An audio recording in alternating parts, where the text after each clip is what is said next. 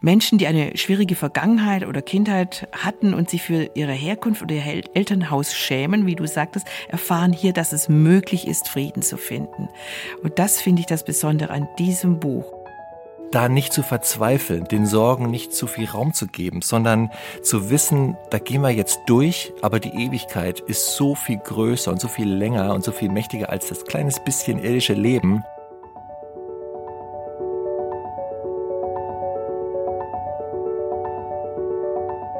Der Flügelverleih. Mit diesem Podcast kommst du an.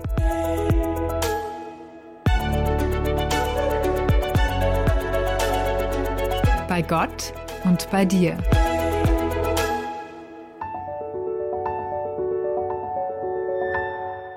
Heute geht es hier buchstäblich um Leben und Tod und um die ganze Bandbreite an Stationen zwischen diesen beiden Polen. Wir öffnen heute im Flügelverleih mal wieder den Bücherschrank und holen drei bemerkenswerte Neuerscheinungen heraus, die wir euch vorstellen möchten. Die Autorin Mary Morantz führt uns in ihrer Autobiografie in einen schäbigen Wohntrailer in den Wäldern von West Virginia, in dem sie unter schwierigsten Bedingungen aufgewachsen ist.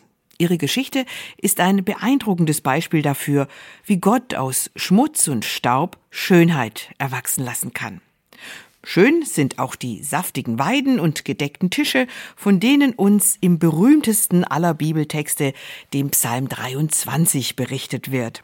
Wir blättern in einem Buch mit ermutigenden Geschichten und Gedanken zu diesem einzigartigen Stück Weltliteratur. Doch auch schon dort ist vom Tal der Todesschatten die Rede und auch darauf richtet sich unser Blick.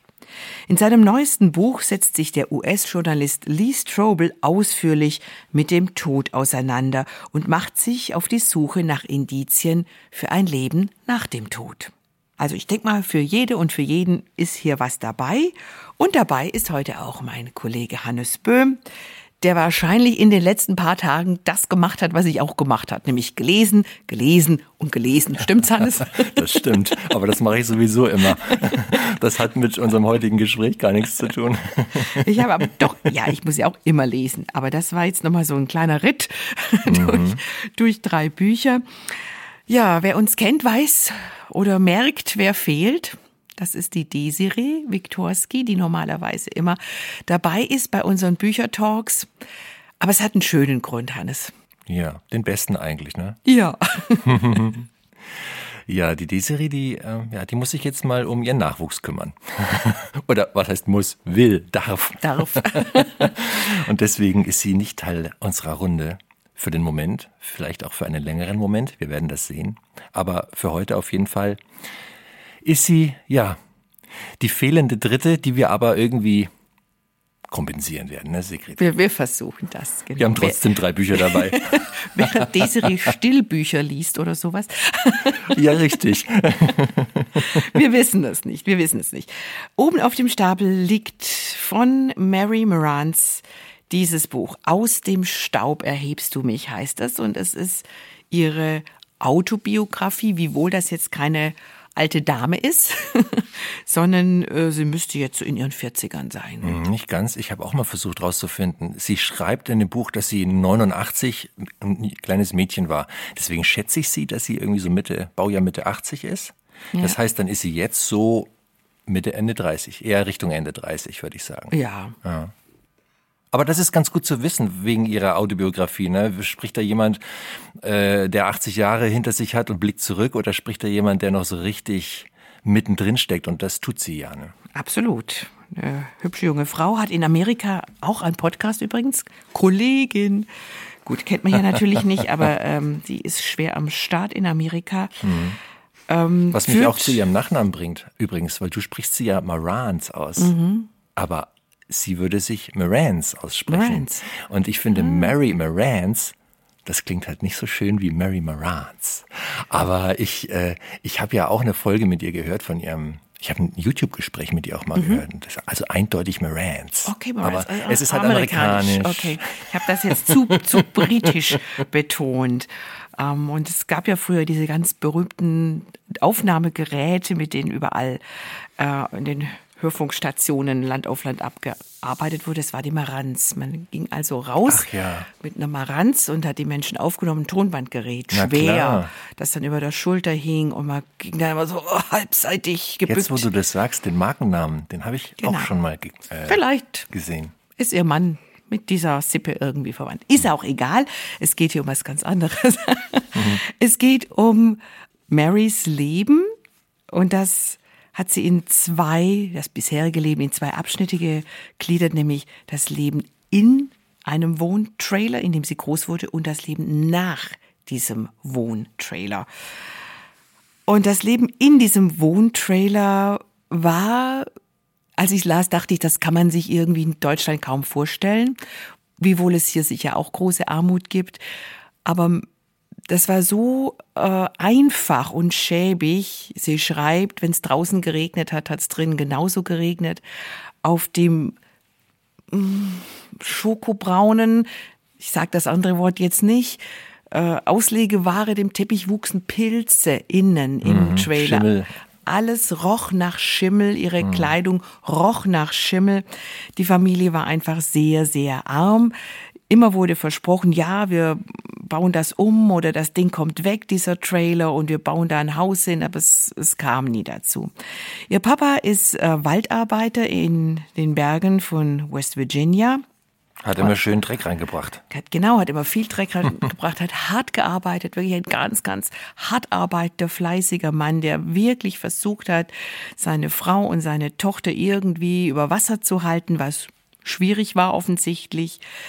Die Mutter war voller ähm, ja Träume, Illusionen, wie ihre Zukunft aussehen sollte.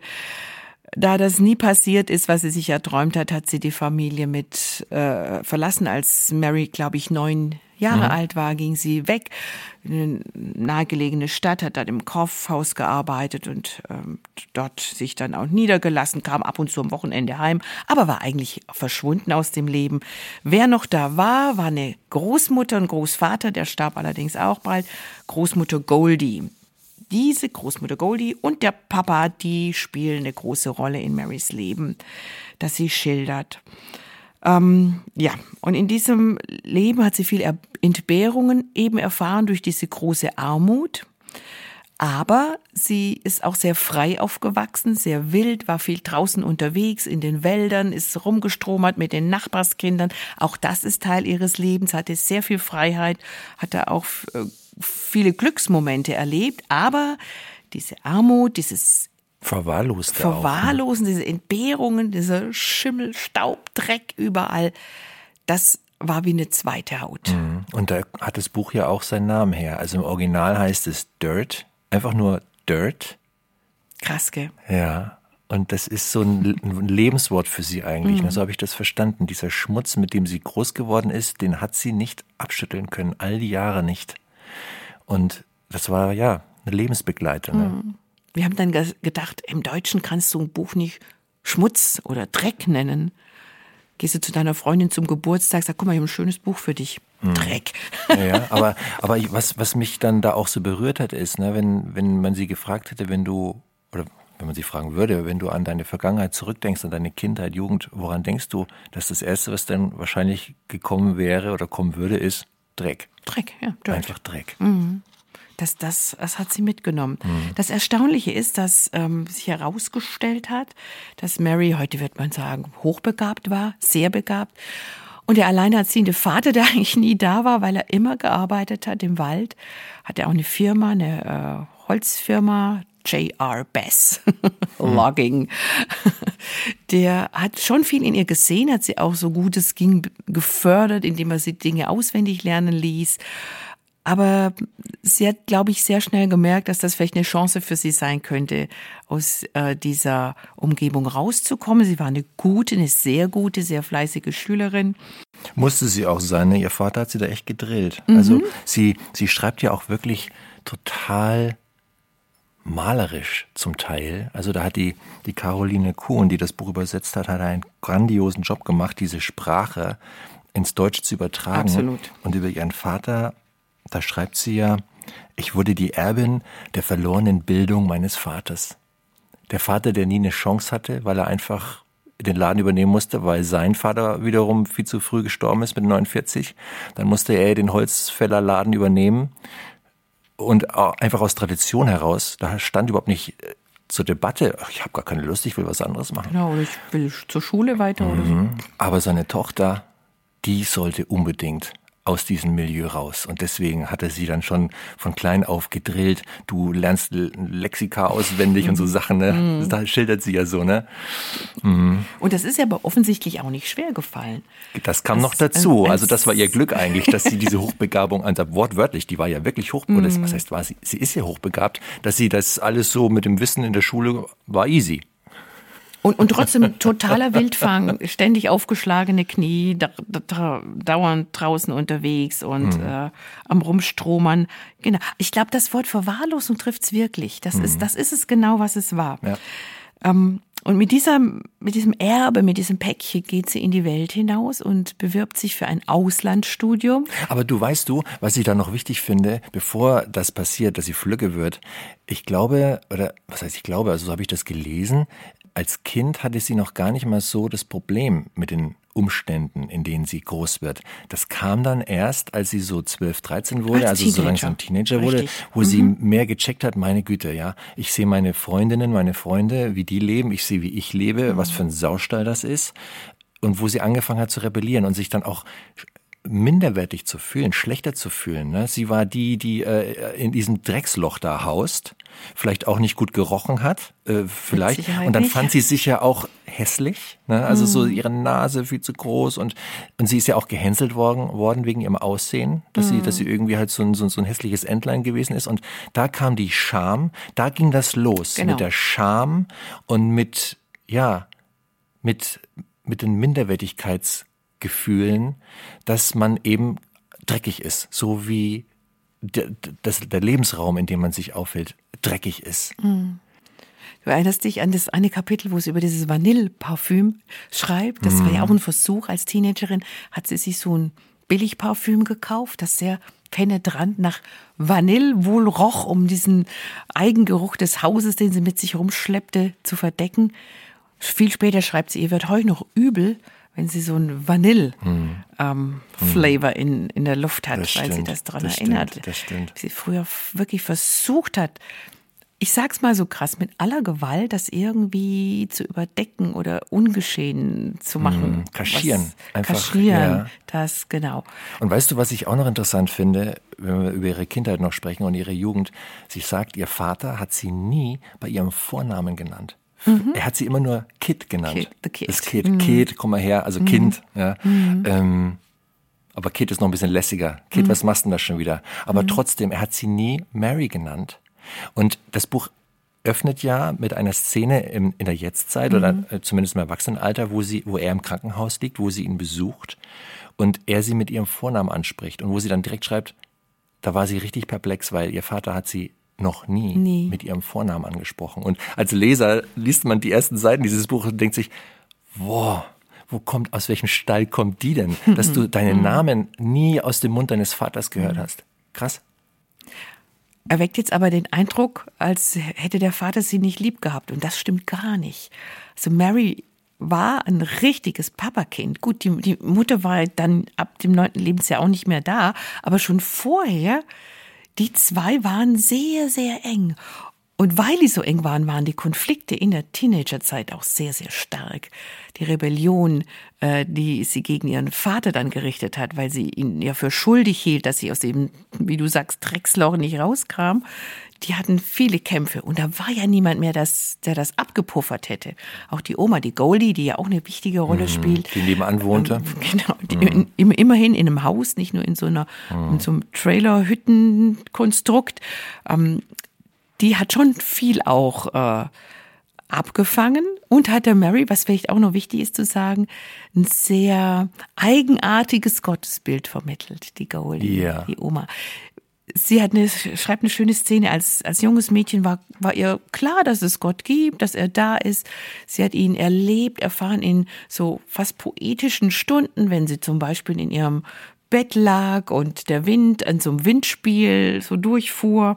Da hatte sie so den Eindruck, er ist jetzt bei mir, er ist da. Oder wenn sie durch eine Wiese ging im Sommer und die Grillen zirpten und die Vögel zwitscherten. Also sie war eigentlich, äh, ja, ist mit Gott groß geworden, mit so einem Bild von Gott. Und Oma Goldie war mehr so eine strenge Lady, die zwar auch sie sehr, sehr geliebt hat, aber die ihren Gottesbild vermittelt hat, so der nimmt, der gibt, äh, der gibt, der nimmt aber auch sehr schnell ja, wieder. Ja, strenger, strenger. Streng, Gott. genau. Und wenn du nicht alles ordentlich machst, dann kannst du sehen, wo du bleibst. Das mag er nämlich nicht. Hm.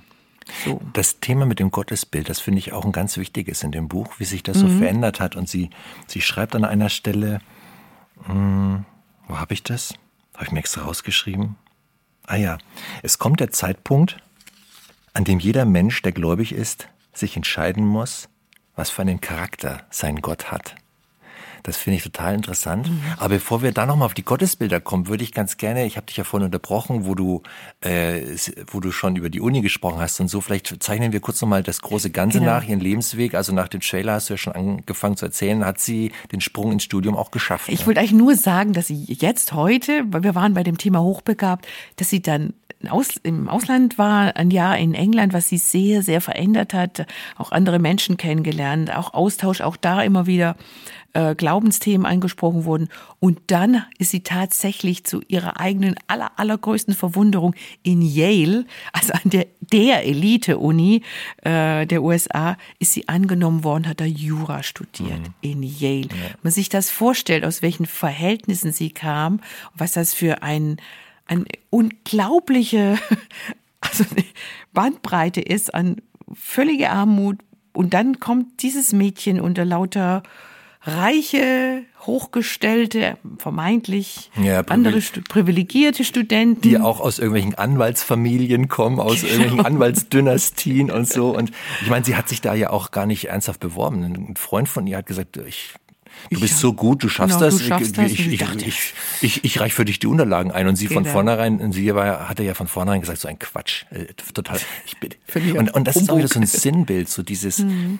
diese, dieser Mangel des Selbstwert, der sie dann auch bis ins Erwachsenenalter begleitet hat. Ich bin nichts. Ja, äh, selbst ich habe vielleicht gute Noten, aber ich bin trotzdem nichts.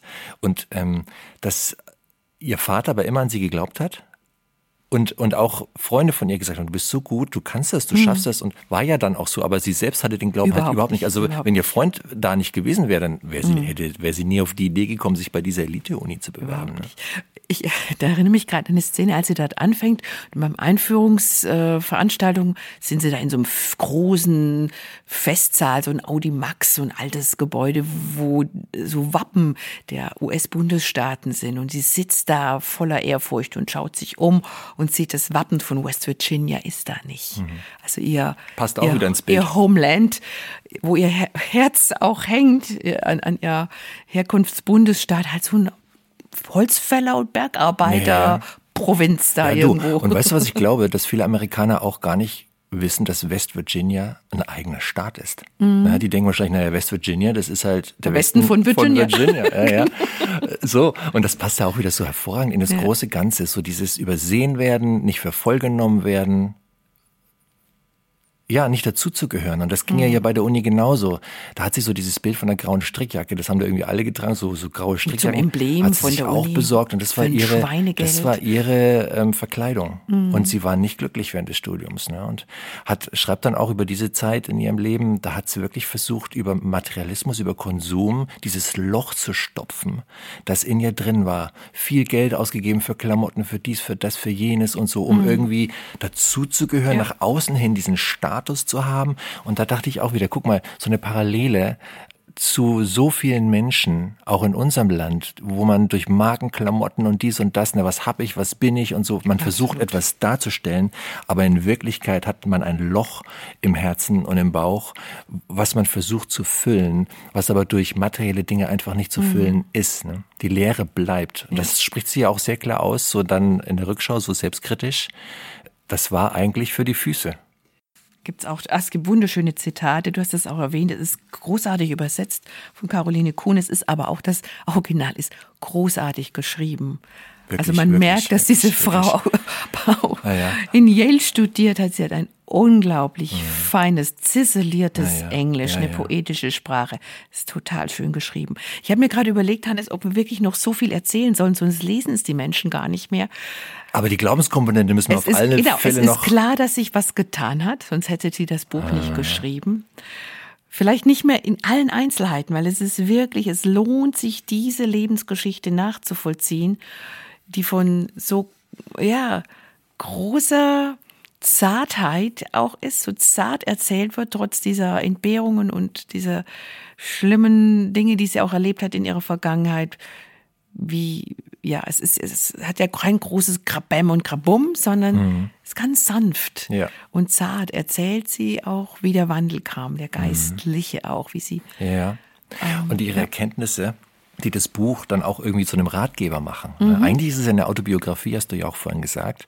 Aber irgendwie ist es auch ein Lebensratgeber für jeden, weil jeder Mensch irgendwie auf der Suche ist nach, ja, nach sich selbst, nach seinem Selbstwert, nach dem, was gibt mir Wert, was gibt mir Halt im Leben.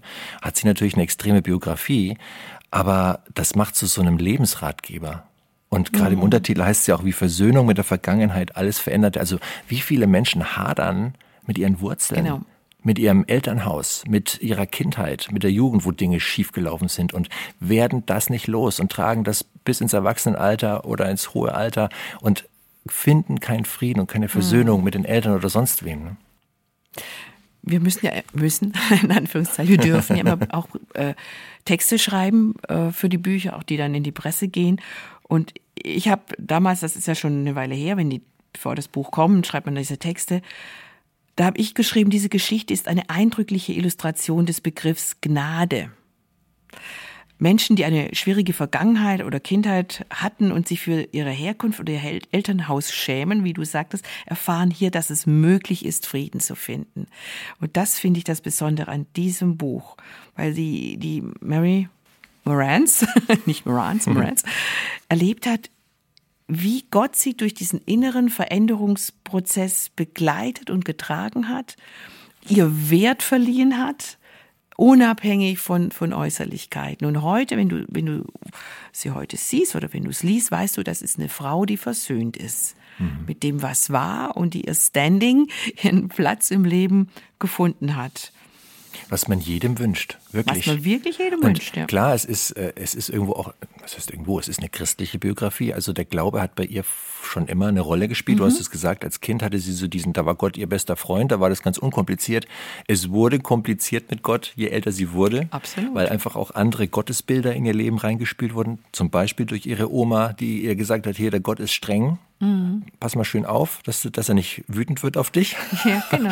ja, und dann, dann, dann nimmst du das halt so mit und das prägt dich auch und deinen Blick für Gott. Und dann, wie sie sich so minderwertig fühlte, dann hatte sie ja das Gefühl, Gott schaut auf die Menschen wie so eine Zweiklassengesellschaft. Da hat er seine Lieblinge, bei denen läuft das alles und dann hat er den Rest. Und bei denen läuft's halt nicht. Und sie war der Rest und vom er, Rest. Und, und die sind in Ungnade gefallen und ja. die sind nicht gut genug. Mhm. Und das hat sie ja lange mit sich rumgetragen. Ich bin es nicht wert. Gott findet mich bestimmt ganz furchtbar, weil ich so minderwertig, so schmutzig bin. Mhm. Und dieses Bild dann aufzulösen, dann im, in den 30ern, das war so schön zu sehen. Und das wünscht man eigentlich auch jedem, diesen Frieden zu finden und, diese, und zu erkennen, Gott liebt mich, egal aus welchem Stall ich komme. Ich sag nur einen Satz dazu. Eine eindrückliche Transformation von stiller Schönheit. So, das ist mein Bäm-Satz. Das ist dein Bäm-Satz. Über dieses Buch. Aus dem Staub erhebst du mich. Nicht nur Dirt, wir haben es ein bisschen poetischer formuliert, ist ja ein äh, Psalm-Zitat aus dem Psalm mhm. von Mary Morans. Jetzt ja. habe ich sie richtig ausgesprochen. Aus, genau, aus dem Staub. Weißt du was, ich. ich, ich ist übrigens ihr, ja, sie verheiratet, ist der Name ihres Mannes. Ähm, ja. Lebt mit ihrem Mann in einem alten Haus an der Küste, das sie renoviert haben. Hm. Und ich glaube, Geld haben sie auch mittlerweile. ja, die haben irgendwie ein Business laufen, ne? genau. ne? Ja, aber Coaching es, und Fotobusiness. Aber sie ist völlig aus diesem Materialismus raus, mhm. ist sie. Also das ist wirklich ähm, ein Beispiel dafür, worauf es im Leben wirklich ankommt finde ich. Und dieser christliche Aspekt, der ist auch relativ dezent eigentlich eingewoben. Da kommt es mhm. immer wieder mal vor. Ist der rote Faden ganz klar, aber es ist so, es ist nicht aufdringlich. Anpredigend oder so. Ist ne? eben zart, zart, still. zart, wie du sagst. Ähm, ob ich jetzt einfach mal das, ob ich mal diese eine Szene vorlese? Diese eine Sehr Szene, gern. wo sie so ihren Frieden mit Gott findet und wie oh sie das so oh ja, schildert. Dann hört man auch mal diese schöne Sprache, dieses, ja. wie schön sie schreibt. Okay, das geben wir uns noch. Mhm. Ehrlich gesagt, wenn ich mir vorstelle, dass ich mit Gott spreche, sehe ich ihn genau so vor mir. Er sitzt mir mit gekreuzten Beinen auf dem Boden gegenüber, zunächst viel zu nah, als dass ich mich wohl dabei fühle. Unsere Knie berühren sich fast. Er schaut mir so lange und so intensiv ins Gesicht, dass ich weiß, dass er jeden Makel sehen könnte, wenn er wollte, jede Falte, bevor sie sich überhaupt gebildet hat. Ich weigere mich, Augenkontakt zu ihm aufzunehmen. Jeder harte, schmutzige Teil von mir ist da zu sehen, und es hat keinen Sinn, ihn zu verstecken. Er weiß alles. Ich lasse den Kopf hängen. Das Gewicht der Schande und der Enttäuschung ist so schwer, dass mein Herz es kaum tragen kann. Aber statt meine Hände wegzuschlagen, zählt er sanft jedes Haar auf meinem Kopf. Er hebt mein Gesicht in das Licht seines eigenen. Ich fühle die Wärme, die mich durchströmt, als ich mich wirklich erkannt und geliebt fühle. Er geht nicht weg. Er wendet sich nicht ab. Er wird mich nicht verlassen, weil ich irgendwie nicht gut genug war, um ihn zum Bleiben zu bewegen. Er hält meine Hände in den seinen und ich weine harte, bittere Tränen über ein ganzes Leben voller Dinge, die ich mir noch nicht erlaubt habe zu betrauern. Ich zerfalle in winzige Scherben vor dem Schöpfer des Universums. Jedes einzelne meiner Atome dreht sich in der Umlaufbahn seiner Gegenwart. Und er beugt sich einfach näher zu mir. Still als ich ihm alles erzählt habe, über jeden Schmerz und jede Angst geweint habe und über all die Arten, wie ich versucht habe, irgendwo dazuzugehören und dabei gescheitert bin, legte einfach eine kühle, tröstende Hand auf meine Stirn und sofort beginnt der Schmerz zu vergehen. Es ist in Ordnung, sagte mir. Du hast nur für eine Weile vergessen, wer du warst. Und jetzt bist du sicher und kannst dich ausruhen. Da kriegt man fast nasse Augen, oder? Mhm. Also, das ist für mich so eine Schlüsselstelle in dem ganzen Ab Buch. Ist ja. es absolut. Trotzdem bitte lesen. Ah. Alle, die es noch nicht kennen, es lohnt sich. So viel Weisheit drin. Da genau. sind wir uns einig, Sigrid. Genau. Ganz, ganz anders ist das nächste. Ganz anders. Auch, auch viel Weisheit drin. An andere Art. Magst du was dazu sagen? Ja, sehr gerne. Also das nächste Buch, was wir uns mal anschauen, was wir euch vorstellen wollen, ist von Lee Strobel. Es heißt Dem Himmel auf der Spur. Und im Untertitel steht Ein Journalist auf der Suche nach Indizien für ein Leben nach dem Tod. So, das ist natürlich ein Buch, das muss man auch echt wollen. Weil die Beschäftigung mit dem Tod ist ja etwas, was die meisten Menschen zu Lebzeiten zumindest nicht so gerne wollen. Das schreibt er auch gleich am Anfang. Es ist ein so hochrelevantes Thema, weil jeder von uns muss sterben. Niemand von uns weiß, wie lange wir noch haben. Und trotzdem schieben wir diese die Tatsache unserer Endlichkeit schieben wir weg, als gäbe sie nicht und tun so, als wäre das Leben ewig. Und in gewisser Weise als Christen zumindest. Ist es das auch? Glauben wir das hier auch, aber genau. er nähert sich erstmal mhm. gar nicht, also natürlich, er ist Christ, ja, und ähm, er, also er nähert sich gar nicht mal in erster Linie vom christlichen Standpunkt aus, dem Thema, sondern erstmal vom rein menschlichen. Aber vielleicht nochmal kurz zum Lee Strobel selbst. Also der ist zumindest in der, in der christlichen Buchszene kein Unbekannter. Er hat einen Mega-Bestseller geschrieben, Der Fall Jesus, wurde inzwischen auch verfilmt. Er hat äh, Glaube im Kreuzverhör geschrieben. Er hat geschrieben Indizien für einen Schöpfer. Also das sind wirklich große Bestseller. Auch in Amerika große Bestseller. Er war Journalist beim Chicago, nee, bei der, ich habe gelernt, dass mhm. Chicago Tribune, die Tribune, Zeitung dort ja. ist weiblich mhm. aus deutscher Sicht. Die Chicago Tribune, da war er Journalist. Die, die, Zeitung. Die Zeitung da. ja, genau. Wie auch immer. Und äh, irgendwann äh, ist er dann in den Pastorendienst gegangen. Aber das hatte auch damit zu tun, dass er eingefleischter Atheist war, eingefleischt. Dann ist seine Frau zum Glauben gekommen, zum christlichen Glauben. Das war für ihn eine Katastrophe. Und er wollte sich eigentlich, äh, er wollte sich eigentlich dran machen, ihren Glauben zu zerstören, indem er gründlichst nachrecherchiert, was das mit diesem Jesus eigentlich für ein Humbug ist. Und im Lauf seiner Recherche, die irgendwie zwei Jahre gedauert hat, ist er zu dem Ergebnis gekommen, das stimmt einfach. Und ist selber Christ geworden und ist seitdem als Pastor in der christlichen Welt unterwegs. Das ist jetzt auch schon mal locker, naja, Mitte der 80er wird das gewesen sein. Viele, viele Jahrzehnte auch schon her. Ja, ist jetzt auch schon ein älterer Herr. Genau, und er ist, aber, er, aber er, ist ein, er ist nach wie vor ein Kopfmensch. Also Absolut. ich muss das vom Kopf her begreifen und ich will jetzt wissen, gibt es Beweise für ein Leben nach dem Tod? Genau, so geht er ja auch an dieses Thema ran. Genau. Wie er, wie er an den Fall Jesus dran gegangen ist. Er er macht äh, Recherche, er macht, äh, er will, will, mit ganz vielen Menschen über das Thema sprechen und durchforscht sein Adressbuch und guckt im Computer, wen hm. habe ich denn, wen könnte ich denn zu diesem Thema befragen. Ja. Ausgangspunkt war seine eigene, nicht mhm. Nahtoderfahrung, aber fast Toderfahrung, denn ja. er war kurz vorm Sterben, also er ist umgekippt in seinem Schlafzimmer. Seine Frau hat ihn da gefunden, glücklicherweise. Und äh, das nächste, was er weiß, war ein Arzt, der zu ihm gesagt hat, sie sind einen Schritt vom Koma entfernt und zwei vom Tod. Ja. Und das war für ihn so ein Hallo-Wach-Effekt nach dem Motto, oh wei, so schnell kann das gehen. Und ich bin überhaupt nicht vorbereitet. Mhm. Ich, ich habe mich nur nicht genügend damit auseinandergesetzt. Und dann hat er in seiner unnachahmlichen Lee Strobel-Art, ist er dann losgezogen und hat äh, Forschung betrieben. In Form von sehr, sehr vielen Interviews, die in diesem Buch dann auch ähm, sicher natürlich nur in Auszügen, aber auch wörtlich wiedergegeben werden mit Theologen, aber auch Mediziner, Hirnforscher, Neurologen. Genau. Das, äh, der, es ist ja spannend, wenn man da so reinguckt in, in dieses Inhaltsverzeichnis. Er nähert sich wirklich, er, er zieht einen weiten Kreis und nähert mhm. sich dann in konzentrischen Kreisen immer mehr dem eigentlichen Thema, was ist eigentlich nach dem Tod. Aber erst kommt er von aus und sagt, hm, kann da überhaupt was sein?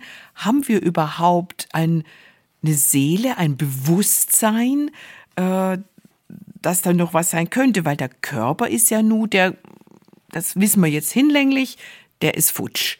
Egal, ob man sich verbrennen lässt oder sich äh, begraben lässt äußeren Hülle, das ist klar, das wissen wir alle, da ist nichts mehr anzufangen.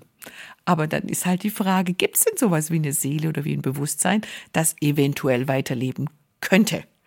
Und von der, davon kommt er. Und da äh, will er erstmal wissen, ist, ist denn das möglich? Ja, also die, die, die Grundfrage, also gerade bei Kapitel 1 geht es ja erstmal um das Generelle, dieses Verlangen nach Unsterblichkeit, dass wir Menschen ja zu den Geschöpfen oder Wesen oder Lebewesen gehören, die wissen, das ist endlich. Viele Lebewesen, Lebewesen auf dieser Welt wissen, die, nee. wissen das gar nicht. Genau. Aber wir wissen das, aus welchen Gründen auch immer.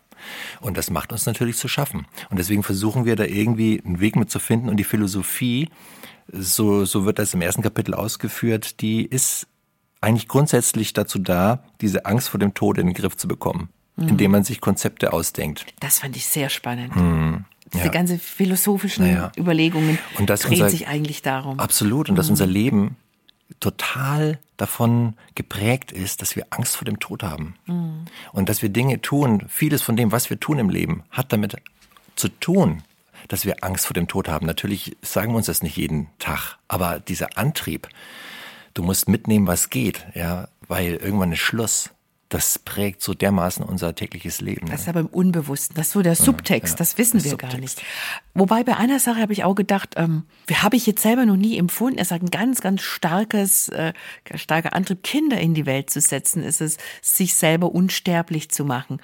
Also das konnte ich bei mir, selbst bei intensivem Nachdenken, nicht entdecken, dass ich deshalb äh, Kinder gewollt habe, weiß ich jetzt nicht. Vielleicht ist es auch so, so verschüttet, dass ich selber das gar nicht mir bewusst gemacht ja. habe. Wie, wie ging dir das? Das ist mhm. diese Kindergeschichte. Ja, auch nicht, auch nicht, nee. hatte ich auch nicht so. Doch, dass ich jetzt Kopf, unsterblich ich, bin, ja, das, darum muss ich Kinder kriegen. Weil das nee. geht ja, und das, interessanterweise, das ist interessant, dass du das sagst, weil das führt ja auch so ein bisschen in dem Buch aus wie schnell auch bei den Generationen das so verwischt. Also kennst du noch die Namen deiner Urgroßeltern? Äh, nein. Ja, ich genau, auch nicht. Großeltern sind da, die Urgroßeltern. Ah, ja, doch, ein, ein Opa wüsste ich, die Mutter, die Frau dazu schon nicht mehr. Ja, Nein, ein, ein Namen hätte ich noch. Ein Namen hättest du. Und von der anderen Seite auch eine, interessanterweise jeweils die Männer. Namen, die wüsste ich, weil die wurden auch in der Familiengeschichte viel öfter erwähnt. Mhm. Ja, aber da siehst du mal, wie flüchtig mhm. auch das ist, so dieses Generationendenken. Also wer kennt denn noch seine Urgroßeltern und weiß, wie die heißen Vielleicht und so. Ne? Die, die Ahnenforschung betreiben. Okay, so. ein paar. Ein Natürlich gibt es ein paar, aber die Masse nee. weiß das nicht. Und es spielt vor allem fürs eigene Leben überhaupt keine Rolle. Selbst ja. wenn ich jetzt die Namen wüsste, ob das jetzt Hildegard oder Roswitha mhm. oder Maria war, das ja, die, hat mit meinem Leben nichts mehr zu tun. Diese Menschen verschwinden, deren genau. Existenz genau. verschwindet genau. mit fortschreitender Zeit. Und am Ende des ersten Kapitels finde ich es ganz schön, dass er dann sagt, also es hängt ja schon viel davon ab, haben wir wirklich einen immateriellen Bestandteil? Mhm. Also gibt es da etwas, was nach dem Tod des Körpers, wie du es auch vorhin gesagt hast, weiterlebt, sprich eine Seele, die, wo es weitergeht, die mhm. eben nicht Schmidt stirbt. Und dann kommt er ja zum zweiten Kapitel, wo es dann um die Frage geht, gibt es eine Seele eigentlich oder gibt es sie nicht? Und das ist super interessant. Ja, fand ich auch. Hat er sehr, sehr gut ja, rausgearbeitet. Er spricht mit einer Hirnforscherin, mit einer Neurowissenschaftlerin. Das ist eine Britin in dem Fall. Das ist, die heißt Sharon Dirks. Dirks. Dirks. Dirks. Genau. Mhm. Von der gibt es übrigens auch ein eigenes Buch. Das ist beim, man ist so nebenbei, beim SCMR Brockhaus Verlag erschienen. Das heißt, ich denke, aber ich bin mehr. Und damit bezieht es sich darauf, dass es eine Menge Forscher gibt, die sagen, das Gehirn ist eine Masse, unser Bewusstsein ist eine Masse. Und wenn unser Gehirn tot ist, dann ist auch, Schluss. dann ist auch unser Bewusstsein tot. Das war's mhm. dann. Aber sie legt total schön und sehr gut nachvollziehbar auch da, dass das nicht so, dass das nicht der Fall ist.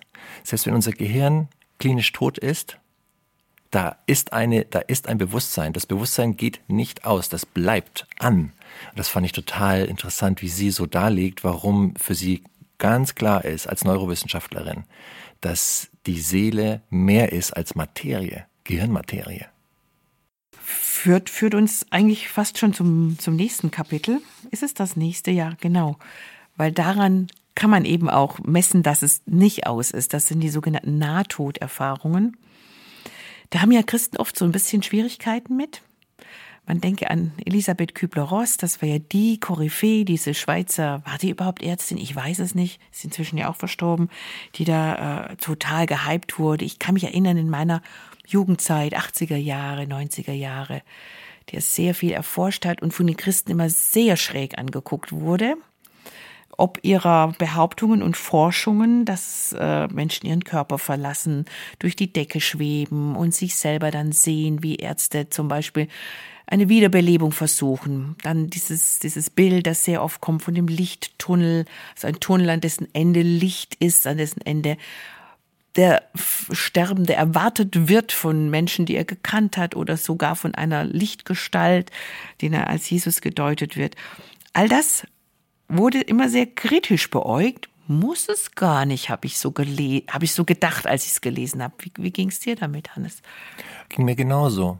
Also man fragt sich natürlich schon, als Christ hast du ja so die Vorstellung, die Guten ins Töpfchen, die Schlechten ins Kröpfchen. Also mhm. ganz platt jetzt, ja, das ja, total weiß, blöd, ne? aber na, die Christen kommen in den Himmel und die, die, die anderen halt nicht. Und warum erleben bei diesen Nahtoderfahrungen eigentlich die Menschen, egal welche Religion sie angehören oder ob sie überhaupt eine Religion angehören, auch Atheisten erleben das ja äh, nach Studien, warum erleben die relativ Ähnliches? Mhm. Und das fand ich dann schon erstaunlich. Also mich hat das, das war eher die Frage, die ich mir gestellt habe, ähm, weil da gibt es ja auch Studien dazu, die er auch anführt, auch äh, ganz gezielt Studien, die diese kulturellen Unterschiede äh, beleuchten. 500 Inder, 500 Amerikaner, die Inder, die sehr hinduistisch geprägt sind, deren Nahtoderfahrungen sind eigentlich die gleichen oder sehr ähnlich mhm. wie die von, sagen wir mal, Christen oder von, von Menschen aus der westlichen Welt. Total faszinierend. Ja. Aber das, das löst sich ja irgendwie nicht auf, woher das jetzt kommt oder warum das so ist. Das, das, das löst sich nicht auf, weil wie willst du es auflösen? Aber ähm, er, er hat natürlich ähm, eine Idee, warum das so sein könnte. Und so verstehe ich das so ein bisschen auch, muss ich sagen. Das ist für mich sehr nachvollziehbar. Nämlich, wenn Leute eine Nahtoderfahrung haben, dann kommen sie ja zurück. Das heißt, sie bekommen einen kurzen Blick. Mhm in das, was nach dem Tod ist. Und wenn du also sie begegnen schon Gott, kann man sagen. Und der göttlichen Liebe. Zum Teil ist es ein Lebensrückblick auch. Und es ist so wie so eine zweite Chance. Als würde ihnen Gott sagen, mich gibt es. Da ist was. Da ist was. Mhm. Hör auf, mich zu ignorieren. Und leb, wenn du jetzt weiterlebst, so, dass in dem Wissen, dass ich da bin. Mhm. Das heißt natürlich jetzt nicht unbedingt, dass es ein christlicher Gott ist. In manchen Teilen ist es auch Jesus, der da erscheint, ganz klar. Aber es bleibt so ein bisschen diffus. Aber da mache ich, so mache ich mir den Reim da draus, dass Menschen einfach die Erfahrung machen, da ist was. Und ich kann, also die Atheisten sind dann schon mal raus. die müssen wirklich ganz schwer ins Nachdenken kommen. das stimmt. Und ähm, interessant aus waren auch nicht alle Nahtoderfahrungen in diesen Studien waren angenehm. Mhm. So drei Viertel waren angenehm, habe ich so im Kopf grob.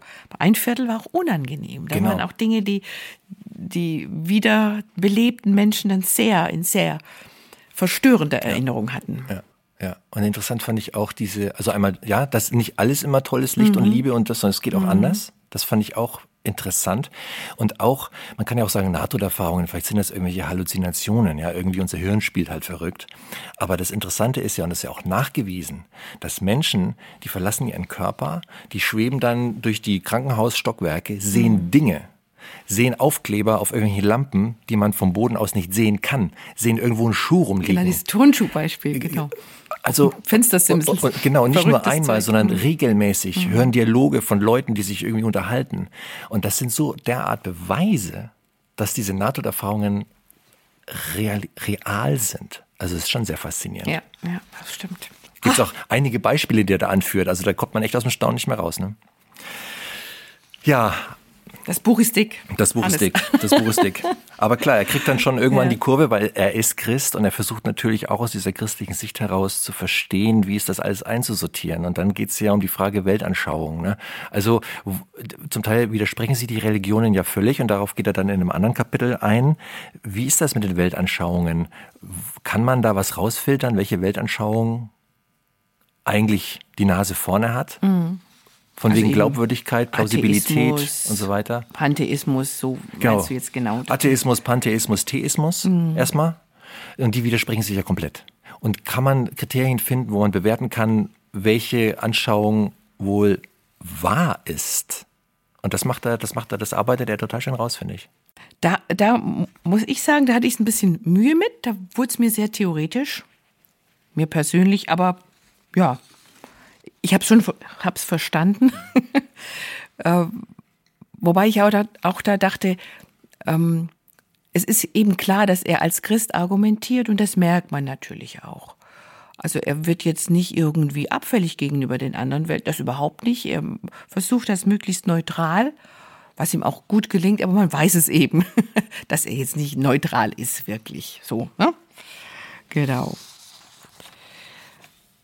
ich, ich weiß gar nicht, wo, wozu du noch was sagen willst, weil du hast es ja mit ganz, ganz großer mhm. ähm, Ausführlichkeit auch gelesen. Ja, ja, das sagt aber vielleicht auch schon was für die Leserschaft. Für wen ist das Buch interessant? Ich meine, erstmal ist es ein Thema, was jeden angeht. Absolut. Jeden. Aber es Absolut. ist schon ein Kopfbuch. Mhm.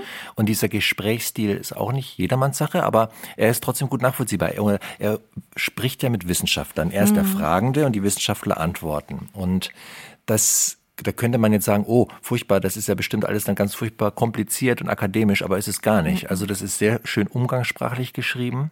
Aber natürlich, es geht um, es ist ein sachliches Buch. Genau, es ist jetzt kein ja. emotionales Buch. Mhm. An manchen Stellen was kurz emotional, wo, wo auch darüber gesprochen wird später. Stimmt es, dass man Angehörige wieder sieht? Ist das man mhm. weiß es ja nicht wirklich, aber die Vorstellung, dass es möglich wäre, treibt dem Liedern auch mal Tränen kurz in die Augen. Die Vorstellung, dass er sich mit seinem Vater äh, versöhnen kann. Kurze emotionale Momente das stimmt, gibt auf jeden es. Fall. Aber ich es ist ein Sachbuch. Aber, aber das Thema ist, ist, und da bin ich ganz bei dir, das Thema in sich ist ja hochemotional. Ja. Leben und Sterben gibt kaum was Emotionaleres als das. Ähm, und er kommt natürlich bei den Weltanschauungen dann schon zu dem Punkt, wo er rausarbeitet, also es spricht ganz viel dafür, dass die christliche Weltanschauung die Wahrheit ist. Und das wird eben, also da gibt es so eine Argumentationskette, das führt jetzt zu weit, aber man wird schon mitgenommen als Leser so auf dem Weg hin, dass das Christentum doch eine Weltanschauung ist.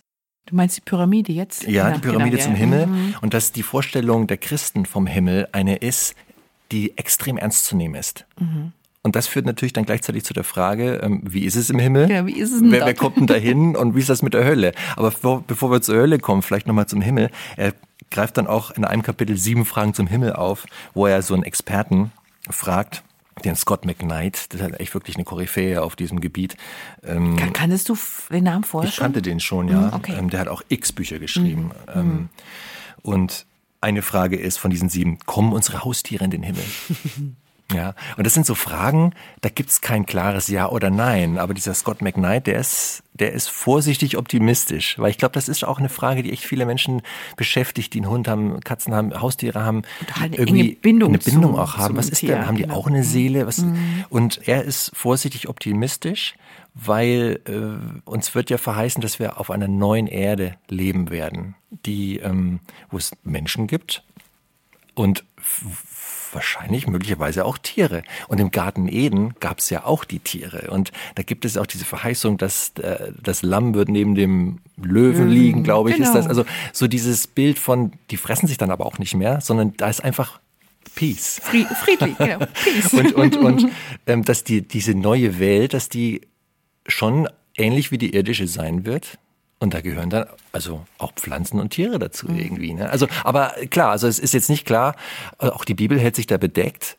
Aber man, man kann verhalten optimistisch sein. Und diese, das, mhm. das teile ich dann auch. hast du, du hast doch gar kein Haustier, Hannes. naja, ich, ich, ich bin ja ähm, in meiner Kindheit und Jugend gab es ja schon zwei Hunde. Mhm. Und den einen davon fand ich ja besonders, an dem hing ich schon. Ja. Also ich verstehe schon, warum Menschen sagen, auch mein Hund. Ja, doch das verstehe ich auf jeden hm. Fall auch.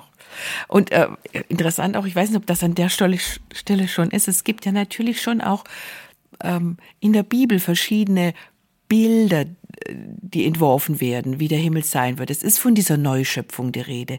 Jesus macht alles neu irgendwann. Also es wird eine neue Erde, einen neuen Himmel geben. Steht unmissverständlich da.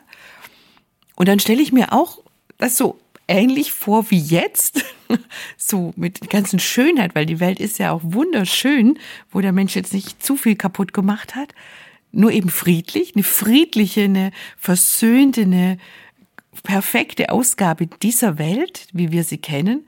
Und dann gibt's natürlich auch andere Bilder, dass die, das himmlische Jerusalem, dass da so eine Stadt kommt, die quadratisch ist und goldene Tore hat und viel Prunk und viel, das ist ein ganz anderes Bild ist nicht so leicht zu verstehen. Das hat nee. jetzt dieses Buch auch nicht für mich aufgelöst. Nee. Aber ich glaube, das kann auch kein Buch. Wir haben gerade vorher schon gesagt, äh, bevor wir das Mikro angemacht haben, es ist natürlich nach wie vor, so viel er auch fragt und so gründlich er auch forscht, und das tut er wirklich, es bleibt vieles Spekulation, wie zum Beispiel diese Haustierfrage. Das steht ja nicht in der Bibel. Und dein äh, lieber Bello kommt auch mit und die Minka auch. das ist ja logisch. Das stimmt, aber manches kann man doch wissen. Manches, manches kann man, kann man wissen. wissen. Zum Beispiel, der Himmel, also ich zitiere mal kurz, ist eine vollständige Erneuerung unserer Welt. Ein sehr irdischer, physischer Ort. Nicht nur für Geister und Seelen, die da so rumschweben, mhm. sondern für auferweckte Körper. Es genau, wird eine körperliche mhm. Welt sein. Und das kann man schon klar so sagen. Ne? Oder dass wir Menschen auch, wiedererkennen werden. Genau. Wollte ich gerade sagen, was dann auch dazu führt, dass wir wiedererkennbar sind. Als Hannes, als mhm. Siggi, als wer auch immer. Ja, und dass es ewig sein wird. Also es ist klar, es sind Brocken, aber diese Brocken sind schon extrem hoffnungs machend, mhm. hoffnungsvoll stimmend. Da, das ist ein schöner Satz. Äh, extrem hoffnungsstimmende Brocken. Ja, genau, genau. Und äh, dann darf man natürlich auch nicht vergessen, was ist, wenn es den Himmel gibt, dann gibt es ja wahrscheinlich auch die Hölle. Und das ist auch ein Thema, wo er zwei Kapitel drauf verwendet, nämlich einmal die Hölle, also die Hölle als Thema auch super unangenehm, aber auch da weicht er nicht aus und guckt genau hin, spricht mit Leuten, die sich da sehr tief mit der Materie beschäftigt haben. Gibt es die Hölle? Wie sieht die aus? Was passiert da? Da gibt es natürlich ganz viele verschiedene Ansichten auch und auch die haben ihren Raum und das ist das Schöne an dem Buch auch.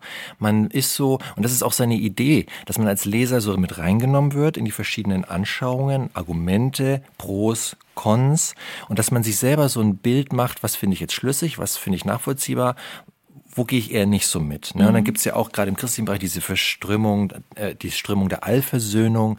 Unterm Strich kommen dann doch alle in den Himmel, was man sich ja irgendwie auch wünscht weil man sich nicht vorstellen kann, dass Menschen ewig äh, äh ewige Qual erleiden sollen und wie kriegst du das mit einem liebenden Gott überein und so, also berechtigte Fragen. Und das beleuchtet er auch, so Strömungen, was spricht dafür, was spricht dagegen, sucht auch Bibelstellen raus. Also man kriegt wirklich mal so ein Panorama vor Augen geführt, in welche Richtungen man denken kann und in welche Richtungen auch Menschen denken, Wissenschaftler denken, mhm. Theologen denken. Das ist total interessant.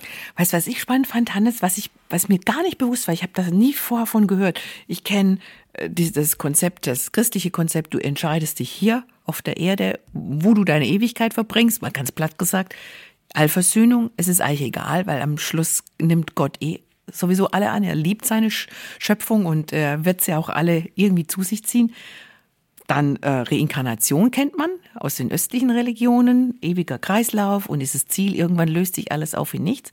Und dann diese andere, die vierte Strömung, die ja auch relativ ausführlich behandelt, ist mir nie untergekommen, dieses an sich sich auflösen, dass man das also ein Verstorbener nicht nur der Körper sich auflöst, sondern auch die Seele wird verschwinden, es wird ausgelöscht, diese komplette Existenz verschwindet. Ähm, da gibt's ja doch auch viele Menschen, die das glauben und äh, auch, auch diesen Aspekt aus der Bibel herauslesen, wo, wo es heißt zum Beispiel, Jesus sagt, die werden ins Verderben gehen. Ja gut, wenn was verdirbt, ist es irgendwann weg. Also da ist dann nichts mehr. Aber halt eben auch keine Qual oder, oder keine Gottesferne, sondern einfach nada. Mhm. Das Auflösen ins Nichts. Ja. Mhm. War ja, dir das bekannt, Hannes, diese äh, geistliche nee. oder? Nein, nein, war es nicht. Also das war auch ein Aha-Effekt aus dem Buch, dass ich gelernt habe, es gibt Theologen, die denken in so eine Richtung und belegen das mit Bibelstellen. Gibt es natürlich dann wieder auch andere, die es anders sehen, aber trotzdem, dass man einfach mal so ein bisschen diesen Blick weitet auf Konzepte, die mit der Hölle zusammenhängen. Genau. Hat einen ganz komplizierten Namen. Ali irgendwas. Ich weiß nicht mehr. Diese Komplettauflösung. Kann mich gerade nicht erinnern. Die Auslöschungslehre. Die Auslöschungslehre. Ja, ja. Genau. genau. Ja, na gut. Und dann ähm, zum Schluss, also die Hölle ist natürlich ein, ein, eine Schleife, die man in dem Buch dreht, die ist nicht schön, aber klar, gehört dazu, wenn man sich die Frage stellt, wie geht's denn weiter nach dem Tod, gerade aus christlicher Sicht. Ist das Konzept der Hölle ernst zu nehmen, auch biblisch ernst zu nehmen? Mhm. Und leider muss man sagen, unterm Strich, ja, weil Jesus spricht einfach auch immer wieder mal davon. Und das und, ist. Und nicht selten. Ja, und das ist halt, das, da kann man die Augen nicht vor verschließen. Das ist so. Ja, und zum Schluss, und das finde ich eigentlich schön am Ende des Buches, wenn er dann so ähm, nochmal resümiert, ähm, das hat mir gut gefallen, dass der Himmel, also die Beschäftigung mit dem Himmel eigentlich ein sehr hoffnungsvolles Thema ist, auch wenn es ein paar, wie wir gerade gehört haben, auch nicht so schöne Aspekte hat, wenn man drüber nachdenkt, aber insgesamt ein total hoffnungsvolles Thema ist. Und das hat, ging mir genauso, wie ich das gelesen habe. Ich, irgendwie habe ich gedacht, die Angst vor dem Tod nimmt ab, weil man mhm. weiß oder weil viel dafür spricht. Es geht weiter mhm. und es wird richtig cool. Vorausgesetzt. Mein Spruch. Hannes, jetzt. Dein Spruch. The best is yet, is yet to, to come. come. Ja, stimmt wohl.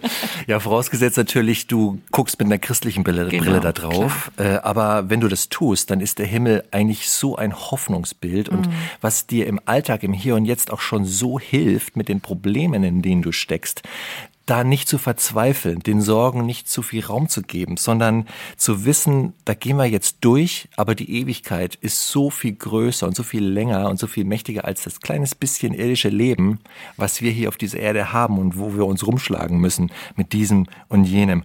Und ich zitiere mal kurz, weil ich das auch ein schöne, schönes Fazit von ihm fand. Wenn wir wissen, dass wir eines Tages die Reichtümer des Himmels erben werden, sollten wir dann nicht aufhören, unser Herz an irdische Besitztümer zu hängen die unsere Aufmerksamkeit von dem ablenken, was wirklich zählt? Wenn uns ein Paradies voll ewiger Freuden erwartet, sollten wir dann nicht damit aufhören, gedankenlos irgendwelchen Ersatzbefriedigungen nachzujagen? Sollten wir nicht damit beginnen, unsere eigenen Beziehungen in Ordnung zu bringen?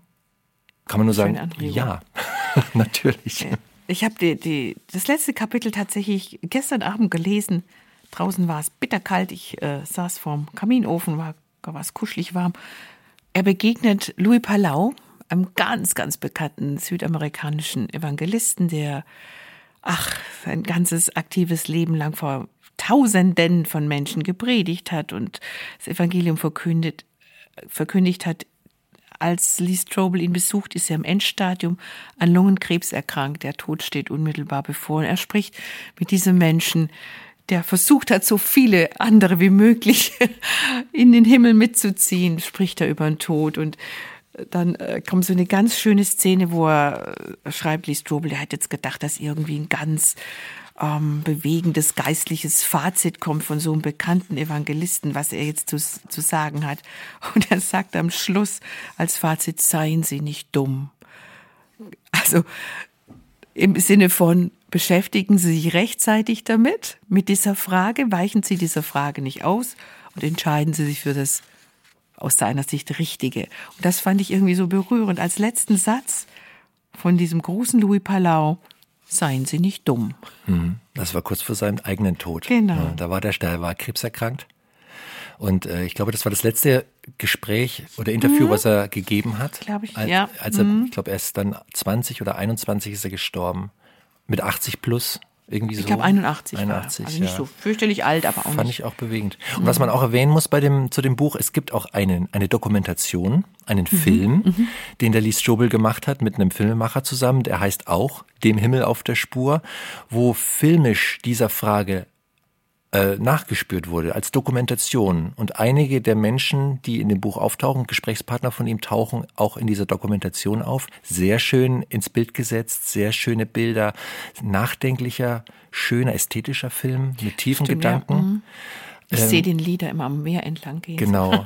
Da ist er ja auch auf dem Cover gelandet. Genau. Also auf dem Buch Stimmt. ist er drauf, äh, aber auch auf der DVD. Das Cover ist das gleiche. Und ja, man sieht ihn, wie er da am Meer steht. Das ist die Anfangsszene auch von der Dokumentation. Ein schönes Bild auch. Äh, diese Brandung und dieser Übergang vom Leben in den Tod wie so eine Grenze. Und dann hast du diese mhm. beiden Welten, das Festland auf der einen Seite und diesen Ozean, mhm. diese Ewigkeit auf der anderen. Das überlappt sich. Also mhm. ganz tolle Bilder, einfach so symbolträchtig auch. Es sind auch ein paar Leute in der Dokumentation, die werden dort äh, vorgestellt, die im Buch nicht vorkommen. Ähm, fand ich auch interessant. Und das, der, das Buch ist tiefer, wissenschaftlicher, ja. faktenorientierter, sachlicher. Die Dokumentation ist weicher, ähm, geht gut zwei Stunden ungefähr, ähm, ist ein bisschen philosophischer, nachdenklicher vielleicht und fängt mehr so, ist leiser. Und emotionaler sensibler. natürlich. Mhm. Naja, Schöne Ergänzung gibt es auch im Doppelpack, oder? Genau, richtig. Genau, es gibt auch ein Mediabook, der Doppelpack, der Fall Jesus, dieser Film, hab ich, haben wir ja eingangs drüber gesprochen, diese Verfilmung von der Geschichte von Lee Strobel, eigentlich der Fall Jesus, für die, das Spielfilm zusammen mit dieser Dokumentation als Mediabook. Genau, das gibt's auch. Ja. Jetzt haben wir es aber abgerundet, Jetzt, ne? Meine Güte, ganz schönes Päckchen hier geschnitten.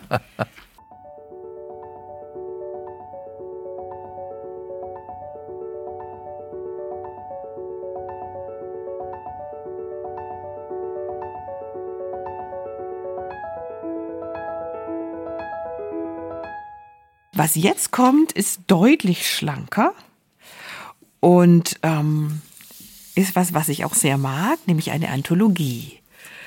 Das finde ich an Anthologien so schön, dass sie thematisch einem Thema zugeordnet sind, dass aber die Texte von ganz unterschiedlicher Länge sind. Da kann man, wenn man ganz wenig Zeit hat, nur kurz reinschnuppern. Wenn man mal etwas mehr Zeit hat, kann man mal einen längeren Abschnitt lesen. Und äh, diese Anthologie geht um Psalm 23, heißt Ich bin dein guter Hirte und die Texte gesammelt und äh, redaktionell zu, zugeordnet hat das meine Kollegin, die Verena Keil. Genau. Weißt du was, Hannes? Damit wir jetzt nochmal alle hören, worüber wir jetzt gleich sprechen, das ja. Stück Weltliteratur. Wirklich wahr. Es ist eine der bekanntesten Passagen der Bibel, das kann man würde sagen. Ich, ne? Würde ich sagen. Kannst fast jeden fragen, wenn er jetzt nicht am anderen Ende der Erde, wo sie noch nie was von Jesus gehört haben unter der Bibel, da vielleicht nicht. Liest du uns den Psalm 23 das vor? Das mache ich gern. Der Herr ist mein Hirte. Mir wird nichts mangeln. Er weidet mich auf einer grünen Aue und führt mich zum frischen Wasser. Er erquickt meine Seele. Er führt mich auf rechter Straße um seines Namens willen. Und ob ich schon wanderte im finsteren Tal, fürchte ich kein Unglück, denn du bist bei mir.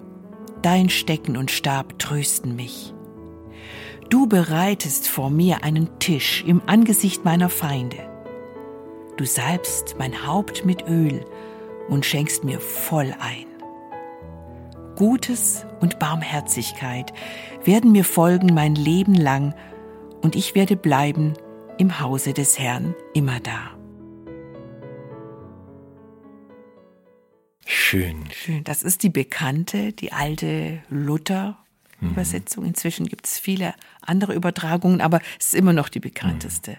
Und der Schluss vor allem passt auch zu unserem Lee Joel-Buch. Ne? Ich werde bleiben im Hause des Herrn immer da. Immer da. Ist auch so ein Wort, das sagt man überhaupt nicht mehr. Immer da. Immer da. Hannes, sag mal, warum lesen wir 350 Seiten dickes Buch? Der eine Satz hat doch genügt. Ich werde bleiben im Haus des Herrn immer da. Ja, ja. naja. Ich glaube, die Antwort auf diese Frage lautet einfach, weil wir Menschen verstehen wollen. Genau. Manche, weißt du, manchen Menschen reicht dieser Psalm 23. Mhm. Mehr müssen die nicht wissen. Mhm. Und das finde ich schon gleich, ist schon gleich spannend, ähm, weil eine der Geschichten in diesem Buch ist von dieser Vierjährigen, die den ja. Psalm 23 natürlich kann. Und dann soll sie ihn aufsagen. Ehrlich? Was sagt sie da? Sie, also, ne, dann äh, ist irgendwie, ist das eine Schulklasse oder irgendwas? Ich weiß den Kontext gerade genau, nicht mehr. Aber die Lehrerin fragt, wer kannten den Psalm? Und es ist klar, also Grundschule, ganz kleine. Ja. Und dann eine ganz, ja, sie kann den. Und die Lehrerin ist ganz erstaunt. Genau. Und dann, dann sagt sie auf. Der Herr ist mein Hirte. Das ist alles, was ich will. Punkt, Punkt. Also, aber da ist auch wieder so viel Wahres dran. Ja, also es ist eine Geschichte aus diesem. Buch, aus dieser Anthologie, die, das ist eine, ja, das ist eine Seite, ist schnell erzählt, aber so schön irgendwie und auch so weise einfach. Mhm. Und das ist auch wieder ne, eine schöne Antwort auf deine Frage. Denn du kannst sogar dem Psalm 23 sogar noch auf diesen zwei Sätze ähm, Runter, runterkürzen und es reicht. Und andere haben halt natürlich den Kopf voller Fragen und die müssen tiefer bohren und dann braucht, mhm. die lesen dann den Lies Jobel. Und dann gibt es auch Menschen, die sich um viele Aspekte äh, in diesem doch recht kurzen Psalm Gedanken machen. Zum Beispiel Max Lucado. Wir mögen ihn beide. Er ist einfach gut. Er ist einfach gut. Der dann sagt, ja, warum, warum der Herr ist mein Hirte? Warum nicht der Herr ist mein Feldherr? Oder der Herr ist was auch immer. Und ich bin sein Krieger warum der ist mein Hirte, das heißt ja, ich bin sein Schaf. Und dann überlegen, fand ich auch sehr schön, in manchen Texten, es war nicht nur bei Max Lucado, wird eigentlich so dargelegt, was Schafe für Tiere sind. Und unterm Strich kommt raus, es sind mit die dümmsten Tiere, die Gott erschaffen hat. nicht sehr schmeichelhaft für uns als Vergleich, aber ich, mir war das schon klar, dass Schafe jetzt nicht die hellsten Kerzen auf der Torte sind, aber dass die zum Beispiel ähm, immer im Kreis laufen, also immer in kreisförmigen Bewegungen, dass sie keine Möglichkeit haben, sich selbst zu verteidigen. Das war mir alles nicht so ganz klar und dass sie, wenn man, wenn man sie erschreckt, sich auch geradewegs in die Gefahr reinlaufen, was wenige Tiere machen. Die haben immer noch den Instinkt zu sagen, ich laufe jetzt nicht auf die Gefahr zu, sondern davon weg. Und ich muss jetzt gerade selber lachen, weil ich das fand ich so, so interessant bei Schafen. Und das schreibt auch Max Lucado. Haben Sie schon mal irgendwo im Zirkus oder in der Tierschau eine Schafdressur gesehen? Man kann Ziegen dressieren. Es gibt lustige äh, kleine äh, Nummern mit Ziegen, die auf, über irgendwelche Wippen gehen oder durch irgendwelche Reifen springen. Das gibt's tatsächlich. Aber mit Schafen never ever. Die lassen sich nicht dressieren, weil die einfach nichts lernen. Wusstest du das, Hannes? Äh, nö. Aber dass die Schafe jetzt nicht zu den hellsten Tieren gehören, das schon. Genau, und, das. und es ist schon so, der Ausgangspunkt war ja, eigentlich ist das ja kein Kompliment für uns Menschen, dass wir genau. da mit Schafen verglichen werden. Aber weißt du was? Es ist einfach wahr. Es, ja. Wir, wir sind auch, also auch die Menschen sind zum Teil so doof. Oder? Und laufen in die Gefahr rein also, oder laufen im Kreis. Ja, oder rennen also, einfach irgendjemand hinterher, egal ob es der gut mit uns so. meint oder nicht. Muss man doch mal ganz es selbstkritisch passt. sehen. Das also passt ich, leider. Die Parallelen ja. sind einfach da. Ja. Und die werden auch in dem Buch immer ganz schön liebevoll, liebevoll immer wieder mal thematisiert, ja. ja. Von der Francine Rivers zum Beispiel, von dieser amerikanischen Bestseller-Romanautorin, da gibt's ja auch eine Geschichte, die auch das zum Thema hat, die Dummheit der Schafe und dass das irgendwie wie das Bild wohl auf uns Menschen passt. Darf ich auch noch ein Stück lesen? Ich habe ja gerade den, den, den, Psalm gelesen und ähm, Max Lucado erzählt ja auch so, ähm, was wir Menschen ja ungern eigentlich mit Schafen verglichen werden wollen, weil die eben so trottelig sind und auch vor allem es gar nicht gern haben, dass wir einen Hirten haben sollen, dass da jemand sein soll, der uns führt. Dann hat er diesen Psalm auch umgeschrieben, wie der klingen würde äh, nach unserer Lesart. Das wollte ich auch nochmal vorlesen. Das fand ich mich auch wirklich sehr bemerkenswert. Ich bin mein eigener Hirte. Mir mangelt es grundsätzlich an allem. Ich stolpere von Kaufhaus zu Kaufhaus und von Seelsorger zu Seelsorger in der Hoffnung auf Trost. Doch nichts hilft. Ich schleppe mich durch das finstere Tal und vergehe. Ich fürchte alles, von Konservierungsstoffen bis Elektrosmog, und ich fange schon an, mich wie meine Mutter zu benehmen. Ich gehe zu den wöchentlichen Mitarbeitertreffen und bin von Feinden umringt. Ich komme nach Hause und selbst mein Goldfisch schaut mich böse an. Ich verarzte mein Haupt mit extra starken Aspirintabletten, mein Weinbrand fließt über. Übel und Verdrießlichkeit werden mir folgen mein Leben lang, und ich werde voll Einsamkeit und Selbstzweifel sein, alle Tage, die mir noch bleiben. Boah. Mhm. Hat mich jetzt gerade wieder an die Mary erinnert.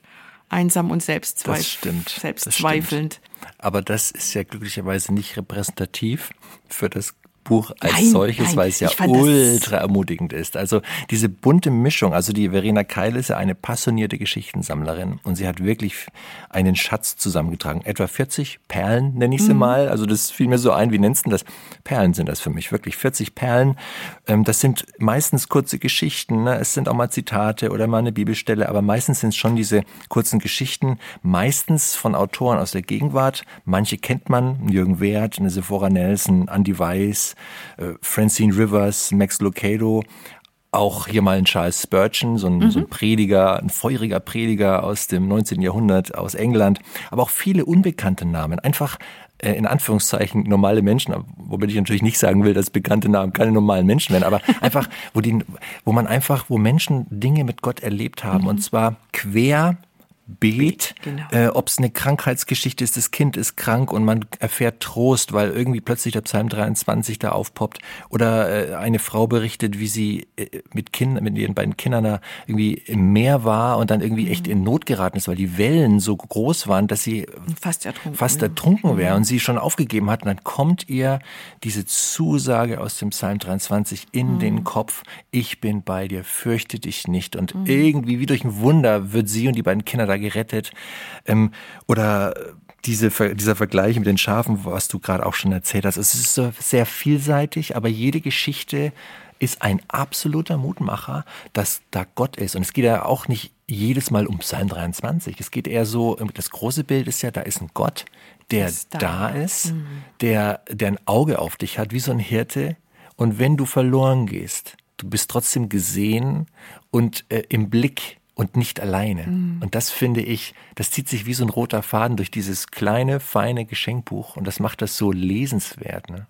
Was mir gerade noch äh, in den Sinn kam, das hat mich sehr berührt. Von uns, auch einer Kollegin, und, Kollegin von uns, von Delia Holtus, ähm, die offensichtlich mal eine längere Zeit in England war und erzählt, sie war in London, ihr ging es gar nicht gut, irgendwas hat sie sehr bewegt und umgetrieben und ist da in einen Gottesdienst, äh, ja, vornehmlich von Afrikanern besucht war.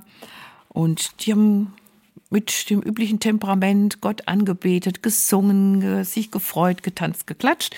Und sie war ganz einsam, ganz niedergedrückt und saß hinten in ihrer Bank und musste weinen. Und als der Gottesdienst zu Ende ging, drückte eine ihr völlig unbekannte Frau einen Zettel in die Hand und darauf stand, liebe Schwester, Gott sieht deine Tränen und hört dein Weinen. In 1. Mose 21, 17 hat Gott Hagars Sohn Ismael weinen gehört, dort, wo sie ihn allein gelassen und aufgegeben hat, weil sie nicht wusste, an wen sie sich wenden sollte. Aber Gott hörte den Jungen und sorgte sowohl für sie als auch für ihren Sohn. Schwester, Gott liebt dich, gib nicht auf. Den Zettel steckt ihr eine Unbekannte zu, und das war der Gamechanger für sie. Zu dies zu spüren, Gott hat auch mich hier gesehen, weinend in dieser Kirche voller Jubel und Leben und hat dieser äh, schwarzen Schwester den Impuls gegeben, mich zu trösten. Hm. Fand ich eine ganz, ganz berührende Geschichte. Ja, absolut. Wo jetzt Psalm 23 nicht wörtlich vorkommt, mhm. aber wo die Essenz da ist. Da ist der Gott, der mit mir durchs Tal geht dessen Stecken und Stab mich trösten, wenn es mir schlecht geht.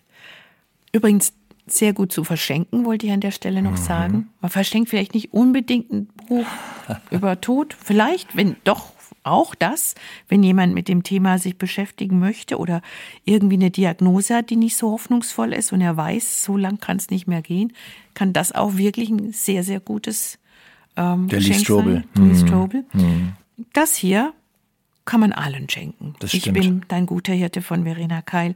Das stimmt. Auch vom Format her gut es ist klein und knuffig. Das stimmt. Es ist nicht besonders dicker. Nee aber ja, besonders gehaltvoll. 140 Seiten. Es ist auch haptisch schön gemacht. Das Papier hat eine schöne Qualität. Dann mhm. ist es sehr liebevoll layoutet, zweifarbig, ne? und dann auch immer mit so, mit so Illustrationen drin. Also es ist wirklich ein schönes Mutmacher-Geschenkbuch. Das sehe ich wie du. Also, weil das ist es wirklich. Also ich habe für mich so zusammengefasst, ein wunderbares, kleines, kraftvolles Ermutigungsbuch für den Eigenbedarf, Eigengebrauch oder zum Verschenken für Menschen, die Mut nötig haben. Und da gibt es ja auch eine Menge. Leider. Ja. Hm. Sag mir das, wer das gerade nicht hat, du. Meine Güte. Hm. Haben wir alle, glaube ich. Ja. Jo. Hannes. Mensch. Haben wir uns durchgewurstelt war ein, ein schönes Bücherpaket. Bei jedem von Wirklich? uns liegt so ein Stapelchen. Wirklich. Und ich merke gerade wieder, wie schön das ist, sich über Bücher auszutauschen. Ja, unbedingt. Also Bücher sind einfach was, also was Wunderbares. Und wenn man dann auch noch darüber reden kann mit jemandem, was man da genau. so gelesen hat. Und das war jetzt richtig schön. Und ja. Darf ich das mal sagen? Ich habe das nicht privat. Also mein Mann und ich lesen komplett verschiedene Bücher. Ich kann mich mit niemandem sonst über Bücher austauschen. Schade, oder? Dann mach ja, ich's mit dir. Dann, dann war doch dann diese Stunde mit, mit mir hier im Flügelverleih-Podcast auch für dich keine, keine Qual. Absolut nicht. Das ist Eis immer so ein, so ein kleiner Leseklub. Ja, ja, dann würde ich sagen, Sigrid, dann kommen wir zum Ende, oder? Ja. Dann, dann bedanken wir uns noch bei dir, liebe Zuhörerin, lieber Zuhörer, dass du auch uns die Stange gehalten hast, dass du die Zeit investiert hast, mit uns gemeinsam ja hier durch drei Bücher mal durchzumarschieren und wir hoffen natürlich, und wenn du das jetzt hörst, dann war es sicherlich interessant für dich, sonst hättest du schon längst, wärst du schon ausgestiegen. Insofern toll, dass du dran geblieben bist und ja, wir hoffen natürlich, dass für dich das ein oder andere interessante Thema auch dabei war, dass du was rausnehmen kannst aus der guten Stunde, die du mit uns verbracht hast im Flügeverleih. Und zusammenfassend würde ich noch mal kurz sagen, was haben wir, was haben wir besprochen? Also zuerst haben wir gesprochen über das Buch Aus dem Staub erhebst du mich von Mary Marantz. Dann haben wir gesprochen über Lee Strobel, dem Himmel auf der Spur. Und zum Schluss über das Buch Ich bin dein guter Hirte von der Verena Keil. Alle drei Bücher bekommst du natürlich im Buchhandel und was wir dir auch empfehlen würden, wenn du echt Lust hast auf eins von diesen Büchern, dass du zu deinem christlichen Buchhändler gehst, wenn du einen in der Nähe hast. Die brauchen auch deinen Support, die freuen sich über deinen Support. Schau da gern mal vorbei und lass dich inspirieren. Ansonsten natürlich findest du diese Bücher auch auf www.gerd.de, auch keine Frage, oder überhaupt sonst überall, wo es Bücher gibt. Tja, dann danken wir dir nochmal für deine Zeit mit uns im Flügelverleih. Wir freuen uns, wenn du vielleicht ein Abo da lässt oder die mal eine Bewertung da lässt, wenn du findest, dass wir hier gute, gute Arbeit machen. und ähm, ja, wir hören uns hoffentlich bestimmt mal wieder in einer anderen Flügelverleihausgabe. Und zum Schluss geben wir dir noch einen Vers mit, der aus dem Buch von der Verena Keil stammt, der bei mir hängen geblieben ist, der sehr kurz ist, aber sehr ermutigend ist. Und ja, damit verabschieden wir uns. Bis zum nächsten Mal. Bis zum nächsten Mal. Fürchte dich nicht vor dem Morgen denn Gott ist schon da.